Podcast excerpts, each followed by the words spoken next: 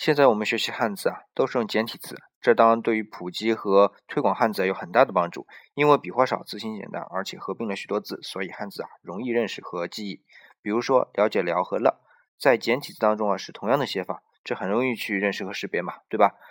但是简体字也有不足之处啊。最主要的一点呢，就是简化字在简化之后啊，失去了原来字形直接能够反映这意思。咱们还是举那个“了解”这个词儿，在繁体当中呢，“了解”“了”和“瞭望”的“瞭”是同样的写法。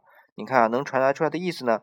繁体字的“料”就确切多了。这个“料”最初的本意啊，就是眼珠子明亮，意思是从目，发音呢是从了，然后能衍生出来的就是明白的意思，因为眼睛明亮嘛，所以就明白了。